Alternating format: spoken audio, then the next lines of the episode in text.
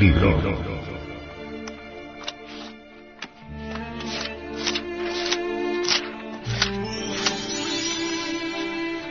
Tratado de Psicología Revolucionaria.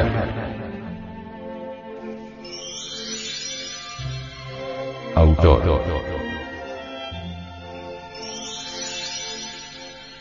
Samael Aumeor.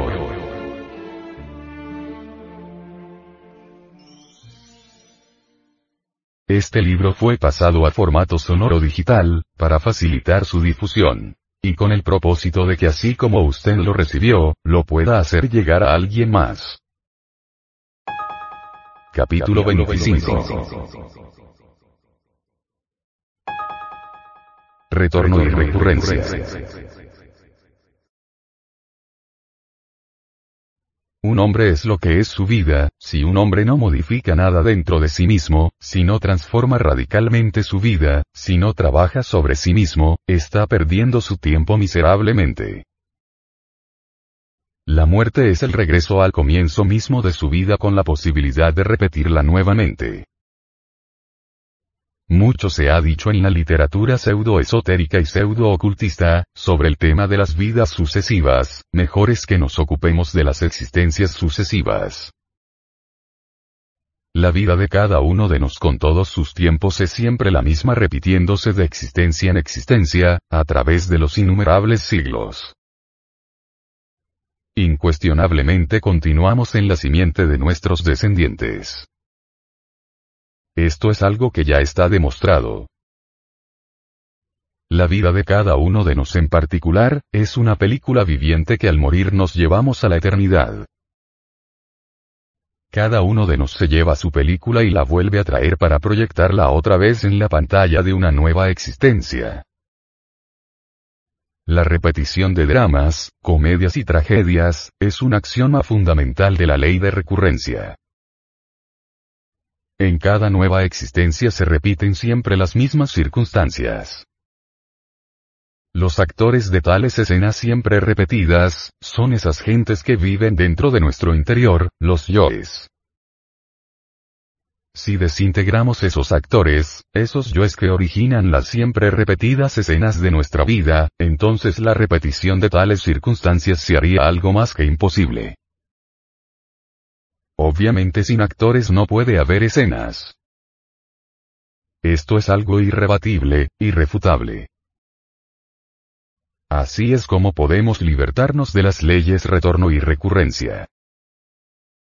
Así podemos hacernos libres de verdad.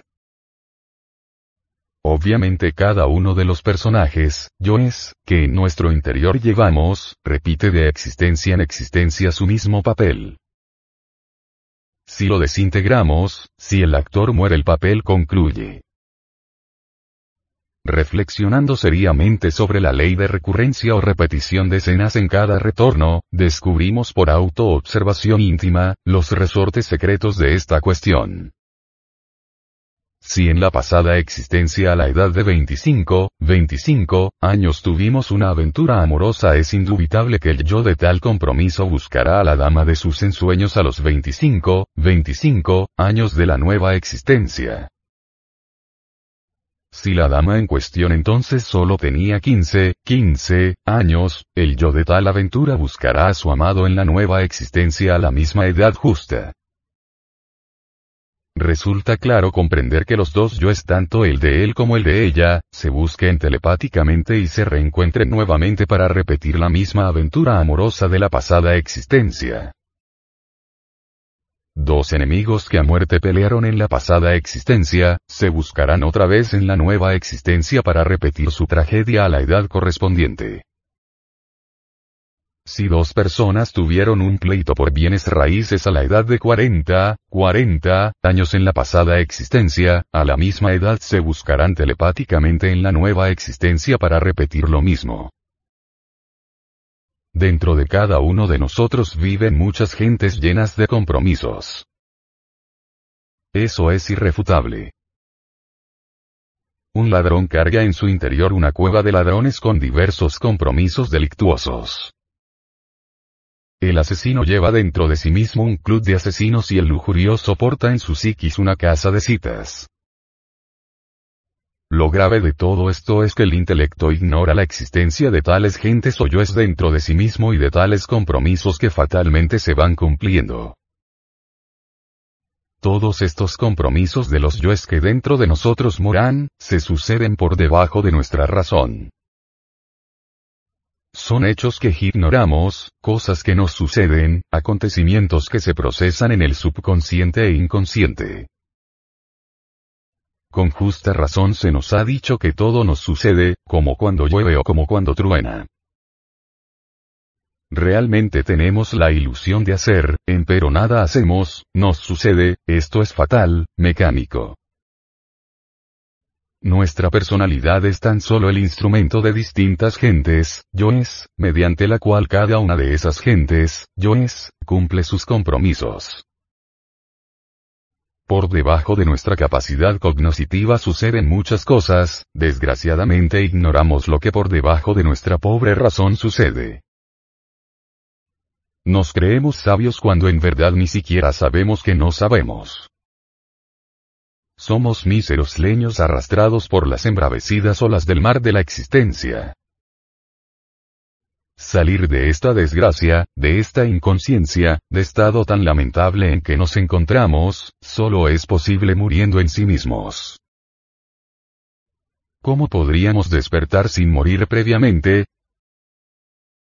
Solo con la muerte adviene lo nuevo. Si el germen no muere la planta no nace. Quien despierta de verdad adquiere por tal motivo plena objetividad de su conciencia, iluminación auténtica, felicidad.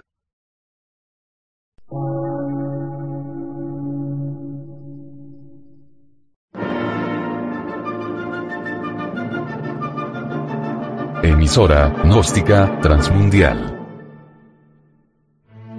Por una nueva civilización y una nueva cultura, sobre la faz de la Tierra.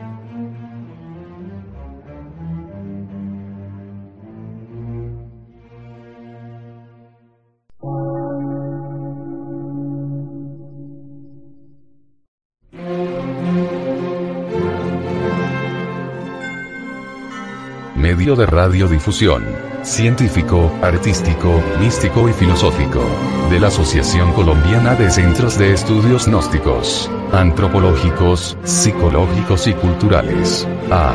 C.